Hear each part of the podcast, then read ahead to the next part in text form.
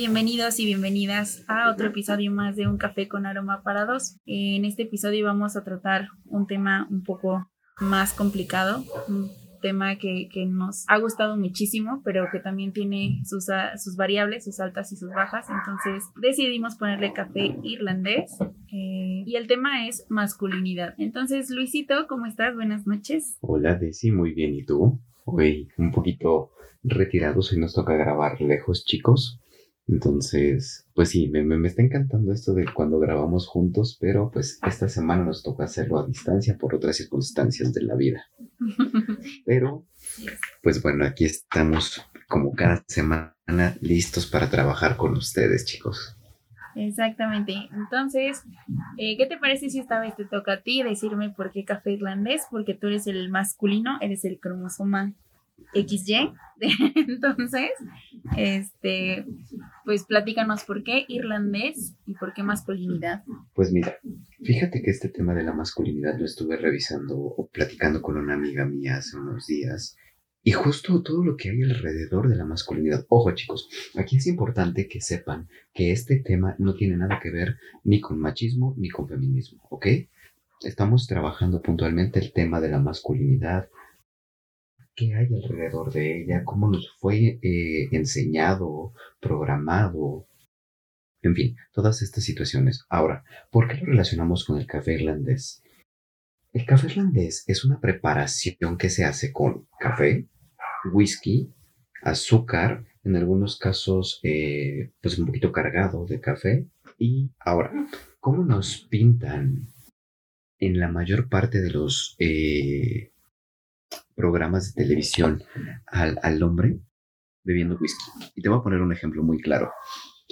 Harvey Specter de Suits o La Ley de los Audaces en español. ¿Qué pasa con Harvey Specter? Para muchos es el estereotipo de hombre porque es inteligente, valiente, no le tiene miedo a actuar, maneja los coches que quiere, es exitoso, siempre viste de traje en una firma de abogados, es el, el que tiene el toro por los cuernos, el que siempre agarra de los aquellos a, todos los demás. Eh, su vestimenta es muy, muy característica, ¿no? Traje dos, tres piezas, camisa blanca o de camisa clara, mancuernillas, corbata, perdón. Se me están cruzando las palabras, chicos. Este, y siempre bebe qué? Whisky. Y no cualquier whisky, Macallan. Okay, ok, o sea, hay quien dice que es muy bueno, hay quien tiene sus detracciones, yo respeto todo, pero ese es el estereotipo que nos ponen de hombres. ¿Ok? Eh, otro ejemplo, por eh, cuestión de la roca. O sea, el hombre siempre nos los han pintado como el fuerte, el poderoso, el valiente, el inteligente y demás. Entonces, es por eso que decidimos que este tema se llamara irlandés. ¿Por qué? Porque es una preparación de café con whisky. ¿Cómo ves, Daisy? Está interesante. La verdad es que creo que eh, vivimos estereotipados desde que nacemos y desde antes de nacer, ¿no? O sea, en el sentido de que tu mamá se entera que, vas, que está embarazada y desde el principio, bueno, en estas últimas épocas ya es una sorpresa el, sexo del bebé, ¿no? Por la fiesta y por todo lo que conlleva, pero regularmente eh, la mamá o el papá, los papás siempre quieren saber qué sexo es, ¿no?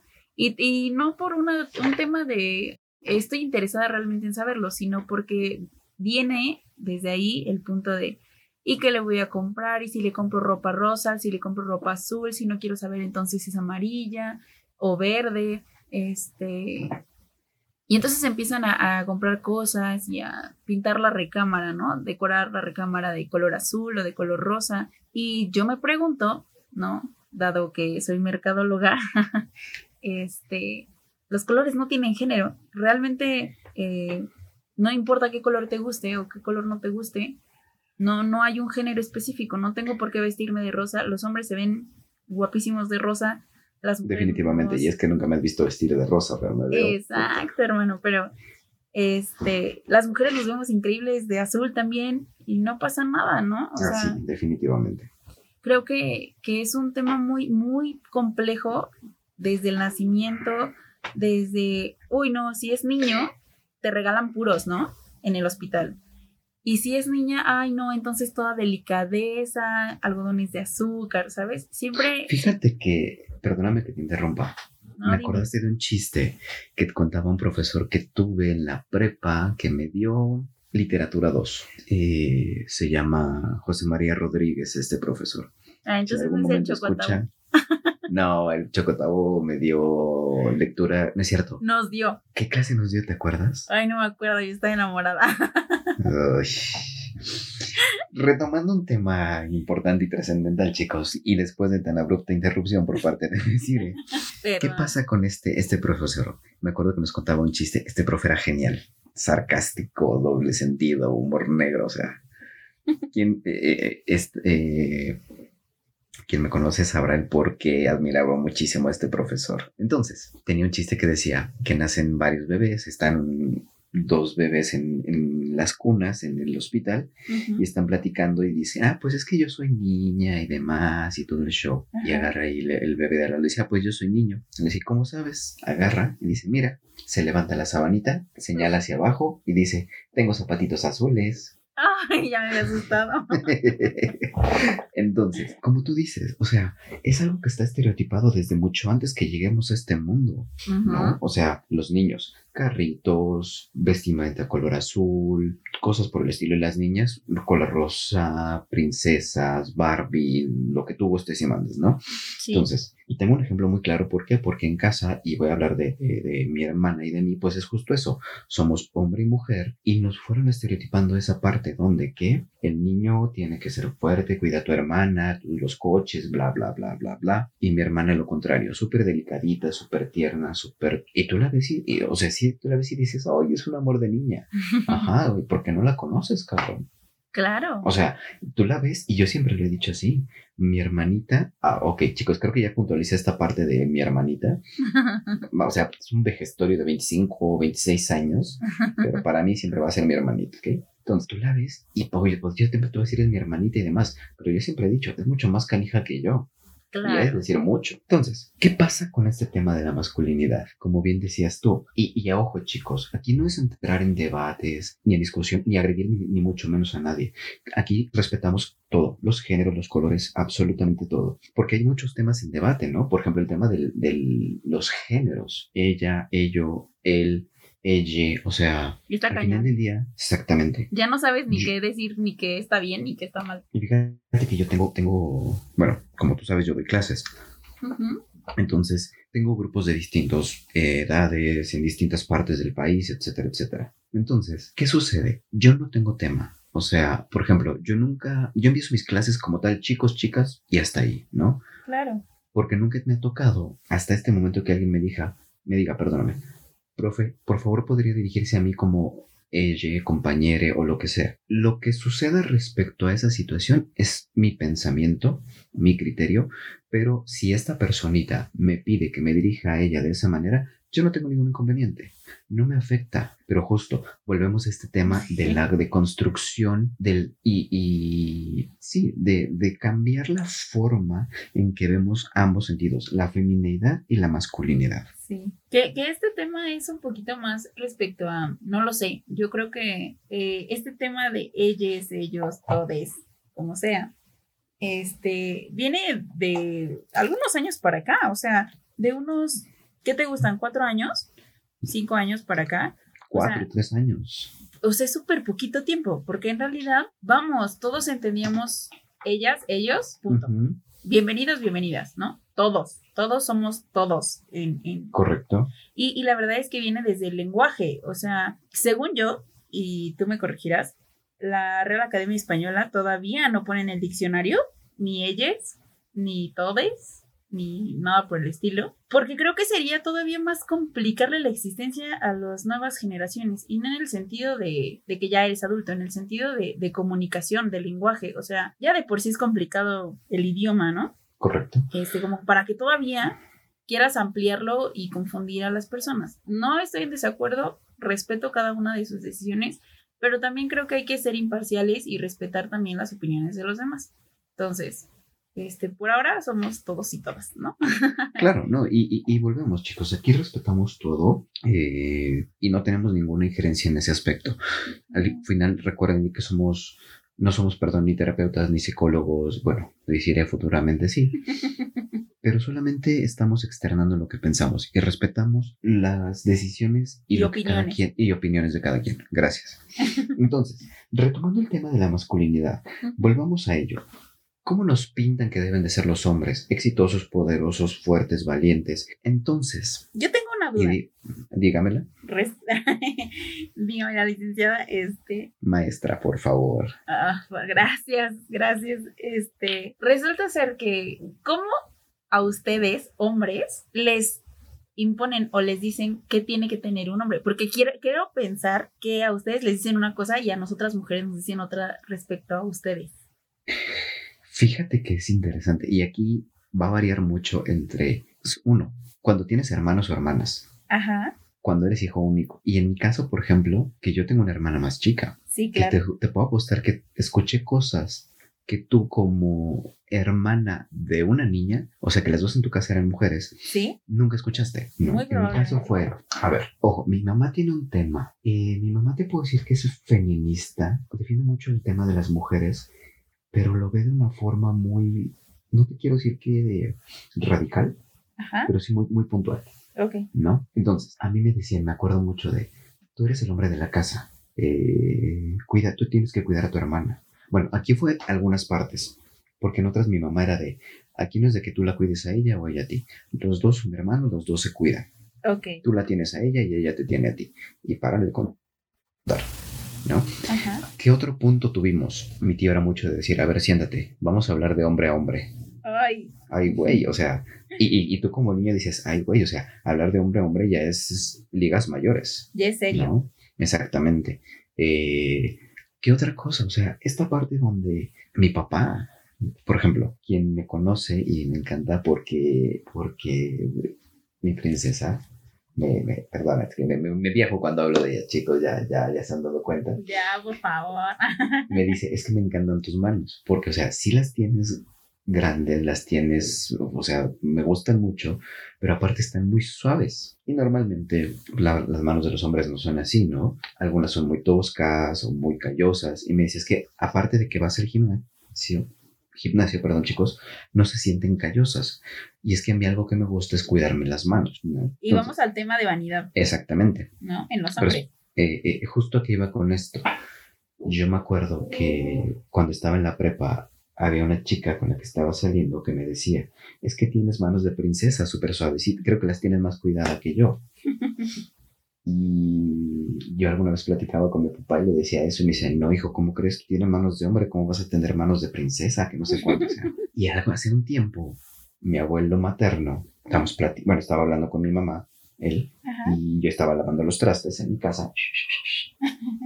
Y dice mi abuelo, ay, ¿cómo tienes a un maestro lavando trastes? Y mi abuelo dijo, ¿y qué tiene? ¿Y Pues está bien que sepa hacerlo, que lo haga bien, o sea, no le quita nada. Y ahí te va otra cuestión que me enseñaron a mí. Ajá. Yo aprendí a planchar y a cocinar en la secundaria. Ok. ¿Por qué? Porque mi mamá trabajaba, nos quedábamos solos mi hermana y yo. Entonces, eh, yo aprendí a cocinar y aprendí a planchar, ¿no? Entonces, conforme fui creciendo, me fueron enseñando más cosas, como poner la lavadora, hacer cosas en mi casa. Y me acuerdo Sí. que mi abuelita, mi abuelita también tiene mucho el concepto de hombre-mujer, el hombre manda, la mujer se aguanta, ¿no? Sí, y me acuerdo que mi abuelita me decía, aprende a hacerlo por si el día de mañana te casas con una, y perdón la palabra, eh, chicos, chicas, todos, eh, por si algún, y, y- y la expresión, ojo, esa expresión que se usó en mi abuelita, ¿ok? Entonces, ella me decía, aprende a hacerlo por si el día de mañana te toca una huevona, así lo dijo,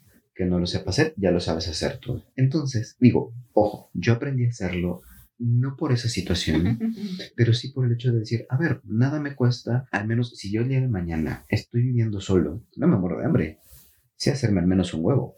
Un jocho. Exactamente. Ahora, por ejemplo, en vacaciones de, uni- de universidad prepa, yo tenía mucho tiempo libre, sobre todo antes de que entrara a trabajar. Ajá. Entonces, por ejemplo, mi hermana estaba en la escuela y demás. Yo me acuerdo que me paraba todos los días y, y si no salía o no tenía algo que hacer, me ponía a estar en mi casa. Y, me, por ejemplo, un día lavaba el baño. Un día me encargaba de la cocina, el otro le lavaba todo el piso de la sala, o sacudía todo, o me encargaba de mi recámara. Entonces, yo me encargaba de hacer todas estas cosas en mi casa y me gusta hacerlas. Ok. Que esto deconstruye muchísimo la idea de que, ay, como un hombre se va a hacer cargo de su casa. A mí me choca que mi casa esté tirada. Por ejemplo, yo te puedo decir, mi ropa no queda mejor planchada cuando lo, que cuan- eh, cuando lo hace alguien que cuando lo hago yo. Claro. Porque le pongo los detalles que en el cuello, que en los puños y en muchas personas. Y ojo, chicos, respeto, este comentario va con respeto a todos. Me han dicho, han pensado que soy homosexual y cosas por el estilo, porque me cuido mucho. Hace eh, un mes, no es cierto, hace como 20 días, fuimos a una boda Ajá. y las personas que me conocieron, porque íbamos del lado de, de, de mi princesa, necesitamos hacer un hombre mucho más ah, dinámico en esta situación. Pero bueno, regresando al punto. Con tu pareja. Eh, puede ser. Este, íbamos a la boda, era del- de, la gente que la conocía a ella, y este, y me preguntaron, muchas personas pensaron que yo era homosexual. ¿Por qué? Porque me decían es que se ve que, que se cuidan mucho los detalles, los colores, bla, bla, bla, bla, bla. Y dices, digo, no tengo ningún tema, no me genera inconveniente ni incomodidad, ni mucho menos, pero es esta idea que se genera alrededor de todo, eh, eh, de todo lo que construye la masculinidad o lo que va en contra de ella, ¿no? Entonces, regresando a este punto, chicos, de la masculinidad, es con, vos- con base a lo que tú me preguntabas de si, ¿cómo nos programan esto? Los papás, las mamás, incluso películas, programas, por ejemplo, Disney. ¿Cómo te pinta que deben ser las mujeres? Las mujeres, Ajá. que tenemos que ser sumisas, tranquilas, este, y esperar, sentada a esperar, ¿no? Pero además siempre nos pinta como las que tenemos que hacer todo, no sé, por ejemplo, Blancanieves es la que atiende a los siete enanos y la casa y la comida, ¿no? Blancanieves. Eh, vámonos a la Cenicienta, en la que es la sumisa, la maltratada, la que casi casi está acá en modo chacheando, ¿no? No, en modo, si está chacheando. Sí, la neta está bueno. chacheando. A lo que yo iba con esto es, te ponen que, uy, tú eres la princesa y que va a llegar el príncipe azul y te va a rescatar. Y al hombre lo pintan como de, güey, tú tienes que ser príncipe azul. Tú tienes que ser fuerte, valiente, inteligente y proteger y rescatar a tu princesa. De hecho, hay un monólogo de Abel Velázquez, el mago, un cantautor que ya falleció, que habla de este tema. Y dice, creo que ya lo habíamos mencionado en algún punto, no recuerdo, pero menciona esta parte donde a las niñas les dicen, hija, tú no te preocupes. Y dice textual, tú estás bendita, porque tarde o temprano llegará ese postrata, postrará, perdón chicos, ante ti un príncipe azul. Sí. Güey, ¿y cómo es el príncipe azul? Y así lo definen en, en, en este monólogo. Es un güey de entre un 85 y 1,90. Ujú. Cabello castaño claro, eh, fornido, eh, sabes, grima, polo, inteligente, divertido, o sea, Elocuente. Exactamente. O sea, un Adonis el güey, ¿no? Y siendo honestos, si el príncipe azul fuera así, el 99.9% de la población quedamos descartados. Y ojo, qué hueva ser el príncipe azul. Qué, qué hueva, perdón, cumplir con las expectativas que la sociedad nos ha impuesto. ¿Por qué? Porque a la fecha se sigue siendo que eres más o menos hombre por la cantidad de dinero que generas, por el coche que manejas, por la cantidad de mujeres que te buscan, o sea, nos fueron cri- criando con las películas de Pedro Infante. Y con- lo digo con todo el respeto y cariño porque a mí me encanta la música de las películas de Pedro Infante. Pero ¿cómo te lo pintan? Don Mauricio Garcés, Jorge Pues. Negrete. El vato que tiene mil mujeres, que puede lastimar a 30 mujeres para quedarse con una, y esa una, si te fijas en todas las películas, y perdón por la expresión, es la más cabrón, ¿no? Eh, entonces, no- creo que en esta parte de masculinidad, los hombres tienen un nicho muy complicado socialmente y culturalmente, empezando desde el cómo les dicen cómo actuar, qué hacer, qué no pueden sentir, qué sí pueden sentir, eh, que un hombre responde siempre con violencia, con golpes, que si se deja, entonces, o sea, si se deja de, de, otra, de otro hombre es como eres débil, no tienes la capacidad y empiezan las humillaciones constantes desde que eres niño, ¿no? Si, si no le pegaste bien al otro, entonces tú... pendejo. ¿Mandé? Es un pendejo, perdón por la Exacto, exacto. Eres un cobarde. La próxima vez. Y, y tu papá te enseña a golpear a otra persona. Ahí te va. En mi caso me decían lo siguiente. La primera es, los hombres no lloran, primera instancia, ¿no? Entonces, ¿qué te grabas? Que llorar es de niñas. Otro ejemplo, pegas como niña.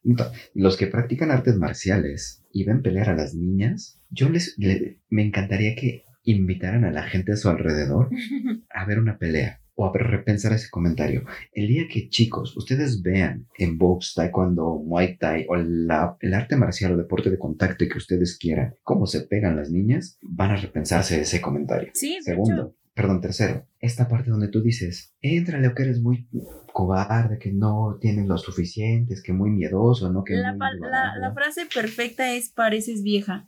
Exactamente. O sea, perdón.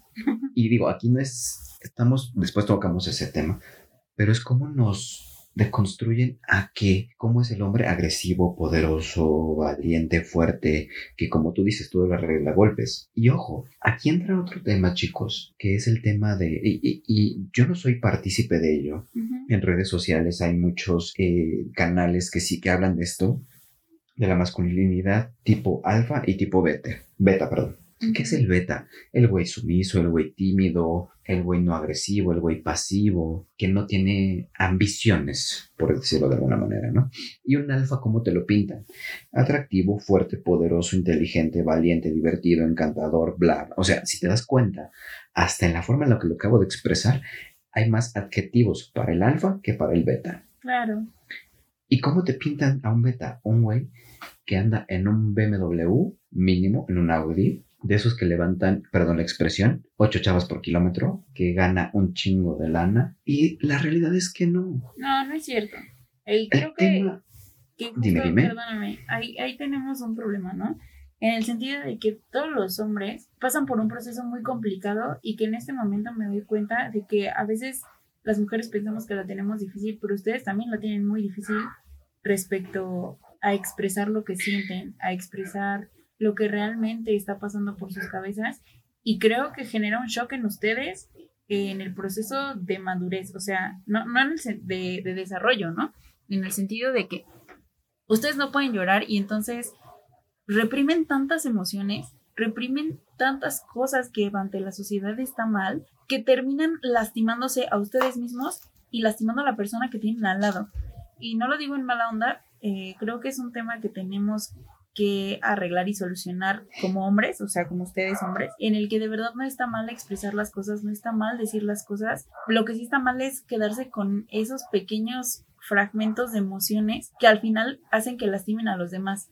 Y no es su culpa, tampoco les estoy echando la culpa de que lastimen a las mujeres, en parte sí, pero en parte creo que deberían trabajar con esa parte de emociones para liberarse, o sea, es que ahí te va, perdóname que te interrumpa. ¿Qué pasa con esto de trabajar con ello? ¿Cómo nos enseñan a los hombres a lidiar con las emociones? A reprimiéndola. golpes, reprimiéndolas.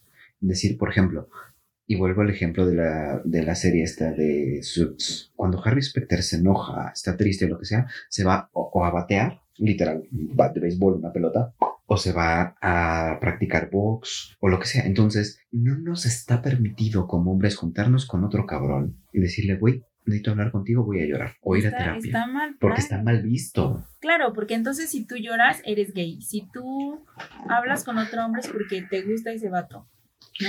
Ahí te va.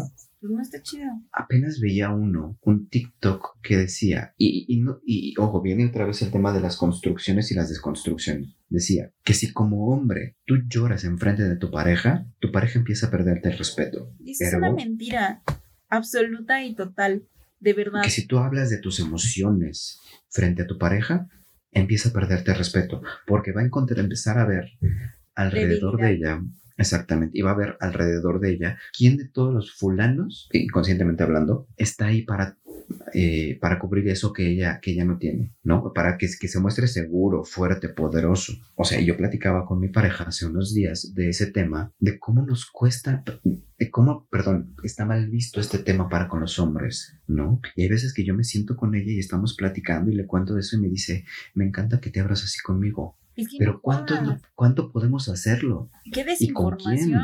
O sea, ¿sabes? Al final del día también es lo mismo revolcado. O sea, la gente sigue diciéndole a un hombre, no puedes hacer esto. Ten muchas viejas para que entonces es poderoso. Engaña a tu mujer, no importa con cuántas. Y no está padre. O sea, de verdad lastiman no solo a esa persona que está confiando en ustedes, lastiman a muchas más personas que no tienen la culpa. Y, y hablábamos de esta parte, ¿no? De hace rato comentábamos tú y yo que te dije que quizá ahorita estamos como muy clavados la sociedad en, en la parte de feminicidios, ¿no? Pero también leíamos que los hombres no lloran, pero se suicidan de tres a cinco veces más que las mujeres por no expresarlo. Ojo, por no chicos, sacar aquí, emociones. Perdóname.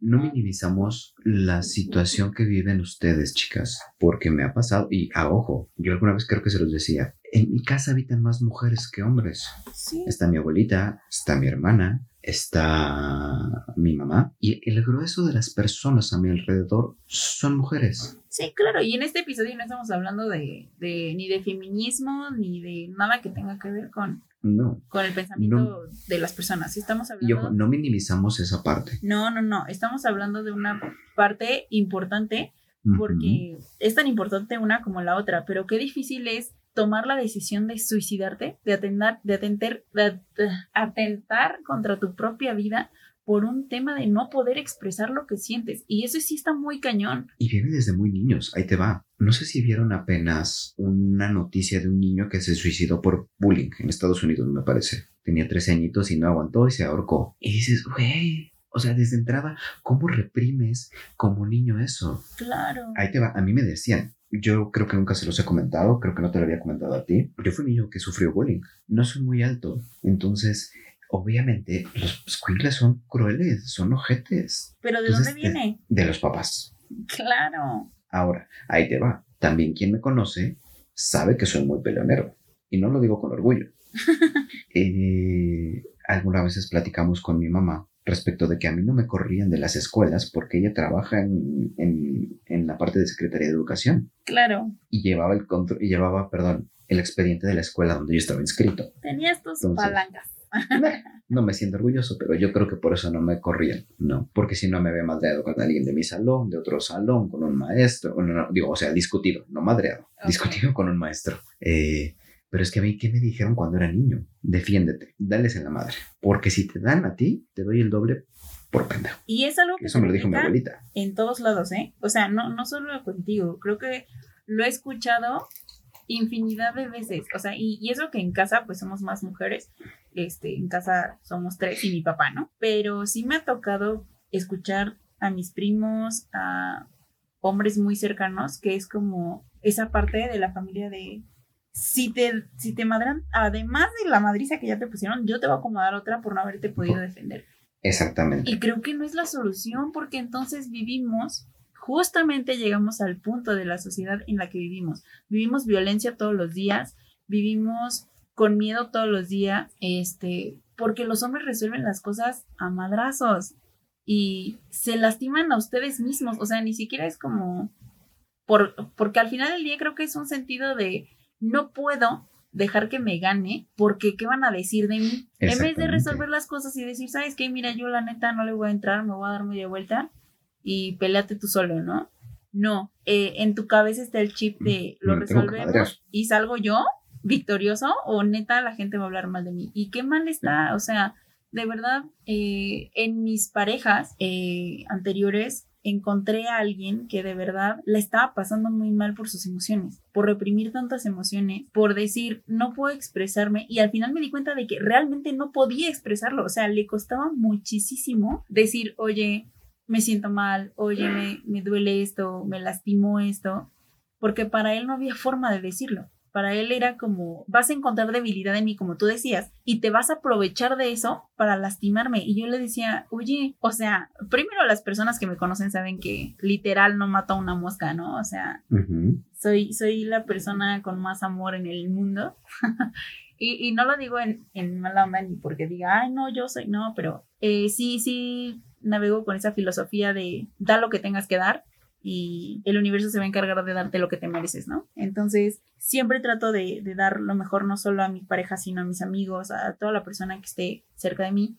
Y yo le decía, oye, no jodas, o sea, ¿qué te hace pensar que porque tú llores en este momento y te desahogues conmigo y saques todo eso que traes, yo lo voy a utilizar en tu contra para lastimarte o para herirte? O sea, neta, yo entiendo que neta sí hay mujeres que se pasan de lanza y que también se aprovechan de muchas cosas, pero creo también que no deberíamos, o sea, si alguien se está abriendo contigo y ojo, si es un hombre, es igual que tu amiga la que está llorando y berreando diciéndote, ay, no, es que me dejó, neta, escucha a tu pareja aunque sea hombre, déjalo sacar sus emociones, apóyalo, ayúdale a decirle, sácalo, no pasa nada, no te voy a lastimar con eso y neta si no lo hagan, o sea, de verdad piensen cuando haya un problema o algo así, en que él confió en ustedes y que a ustedes les toca ser empáticas y recíprocas y decir, ¿sabes qué?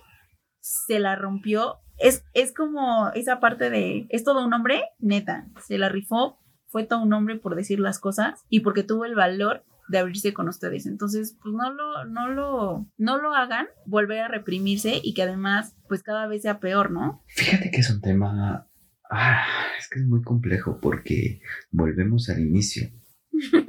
Viene desde cómo nos enseñaron desde niños con películas, lo que nos decían, tienes que ser un hombre, convertirte en un verdadero hombre, ser un hombre de verdad. Güey, ¿qué madre es eso? ¿Sabes qué película está muy chida en el sentido de masculinidad? ¿Cuál? Yo en mi infancia, ¿no? Disney, pero... Oh creo que una película importante respecto a masculinidad es Hércules. Porque sí, el vato tenía músculos, porque sí, el vato eh, peleaba contra todos, pero su papá siempre le dijo, un héroe no se mide por la fuerza de sus músculos, sino por la fuerza de su corazón. De por, el ajá, por el tamaño de sus músculos, pero por el de su corazón. Ajá, por el tamaño de su corazón. Y te da un choque bien cabrón, ¿eh? O sea, cuando eres niño ni, lo entiendes, ¿no? Por toda la parte cultural en la que te, enseñan. Pero cuando eres adulto y reflexionas lo que has escuchado, lo que has visto, creo que neta es un mensaje que hay que valorar. No eres más cabrón ni eres más hombre por tener más mujeres, por engañar a más mujeres, por ser infiel. Eres más hombre por decir lo que sientes, por ser tú mismo y, y ser honesto contigo mismo.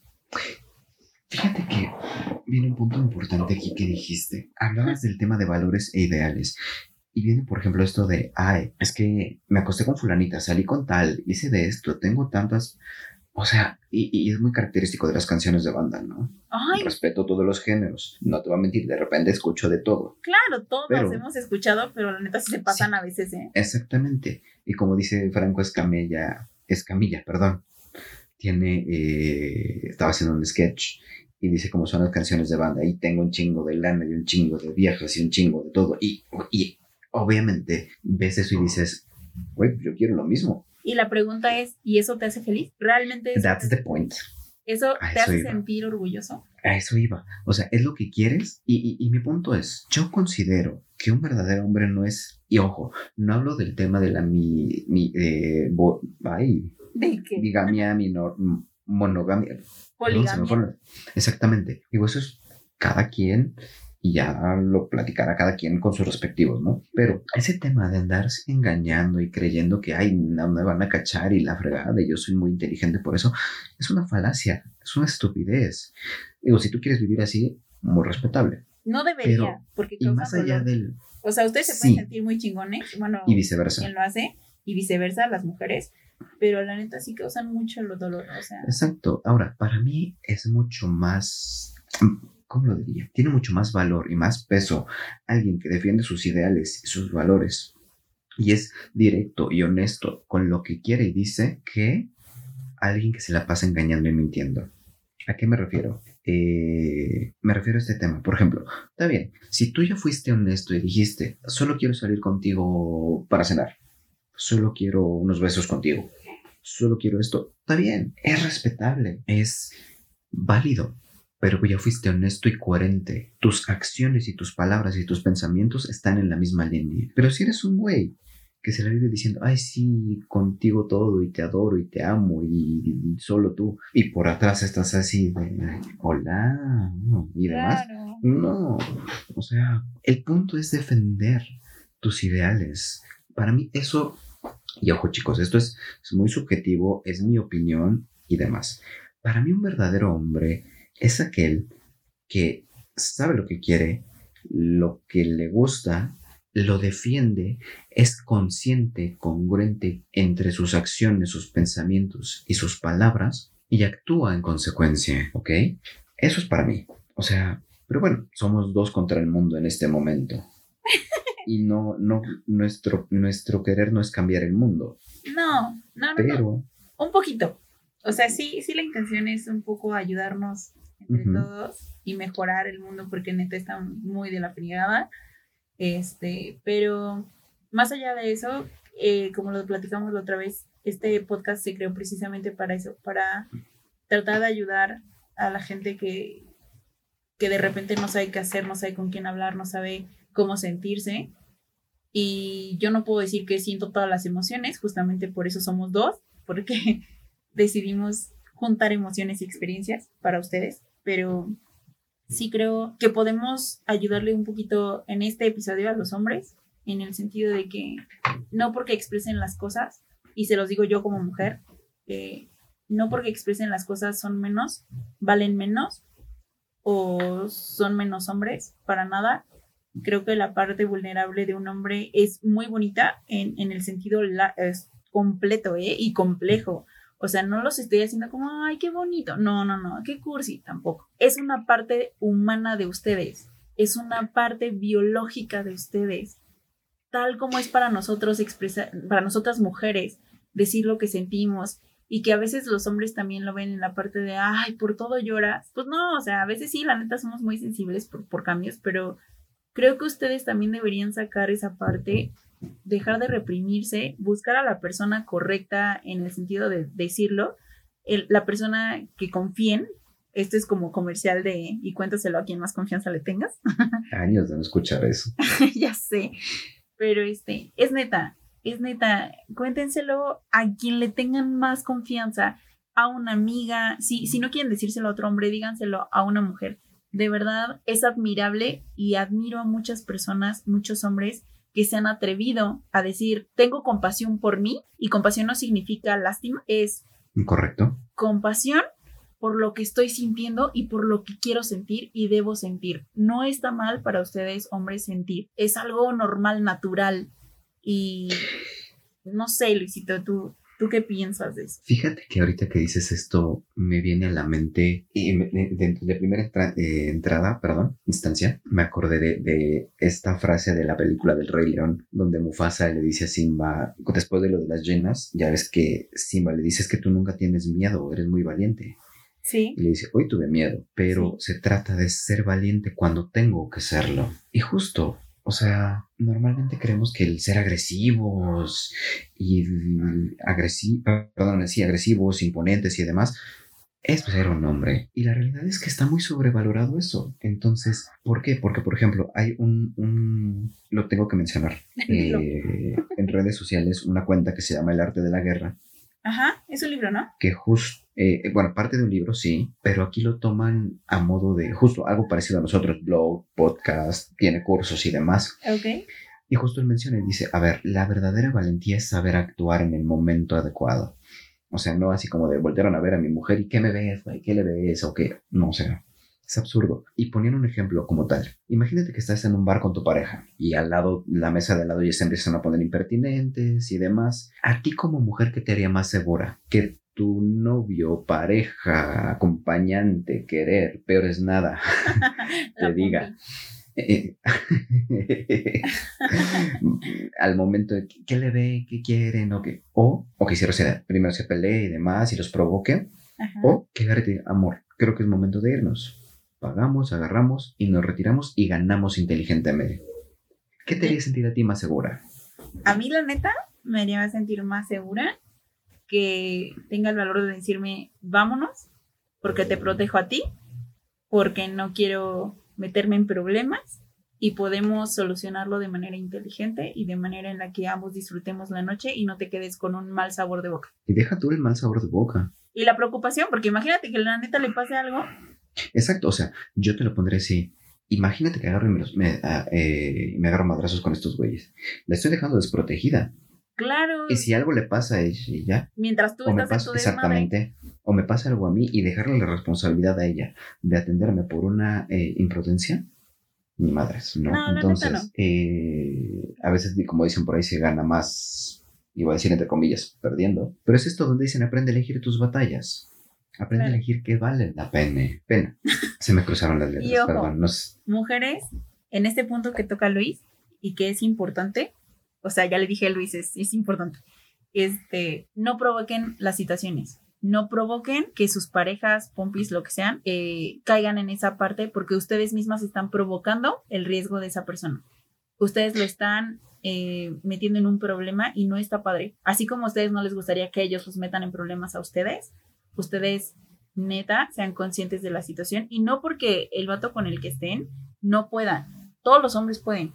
Todos los hombres pueden madrearse, todos los hombres pueden decir cosas y decirse groserías. Me queda claro, pero no los expongan a un mal golpe, a que por ustedes hagan algo que los dañe para toda la vida, porque puede pasar. O sea, neta puede pasar que alguien se pase de listo y, y, en vez de que sea uno contra uno y puño limpio, sean cuatro cabrones contra el tuyo y por un mal golpe, por una mala caída, por lo que quieran, pase algo extremo como invalidez, como que neta lo maten y creo que va a quedar en su conciencia muy cabrón. Entonces, pues ni ustedes hombres ni ustedes mujeres expongan a sus parejas. Piensen coherentemente, lógicamente, y evítenlo. O sea, de verdad no pasa nada por evitar una pelea. Nadie vale más ni nadie vale menos. Y fíjate que yo, como comentario a eso, mencionaré lo siguiente. La violencia debe ser el último recurso. Neta, sí. ¿No? O sea, si ya es inevitable, pues... pues ya vemos de cómo nos toca, ¿no? Exactamente. Pero la primera es, y la palabra que yo sí relaciono mucho con la masculinidad es protege a los tuyos y protégete a ti. Y yo cerraría con eso. La masculinidad no es violencia, arrogancia, eh, infidelidad. Infidelidad, ni ser mujeriegos, ni mucho menos. Es algo que se nos ha construido, que se nos ha programado desde niños. Ser el príncipe azul, el mujeriego, el valiente, bla, bla, bla, bla, bla. Masculinidad, chicos, es aprender a estar también bien contigo, respetarte a ti, respetar tus ideales, tus valores y a darte, ahora sí que va a sonar cliché, pero a darte tu lugar, tu espacio, que es válido expresar lo que sientes, cómo te sientes, qué quieres, qué no quieres, qué te gusta, qué no te gusta, porque normalmente también hacemos eso. Y entonces, masculinidad es ser congruente con tus acciones, pensamientos y, decisiones. Ok, me late. No puedo opinar mucho respecto a eso, porque evidentemente creo que es totalmente de ustedes hombres, pero sí creo que deberían construir empatía, confianza en ustedes mismos. Creo que al final del día, cuando ustedes son empáticos con ustedes mismos, cuando ustedes se comprometen a ser felices, a tenerse amor, eh, y puede sonar muy, ay, no, eso es de viejas, neta no, es también de hombres, este, ámense, respétense, quiéranse, valen mucho como hombres, eh, de la misma manera en que nosotras valemos mucho como mujeres, eh, dense la oportunidad de conocerse, de escucharse. Quizá no se lo digan a alguien, pero un día pónganse, no sé, a, a escribir o decirse, ¿saben qué? Siento esto.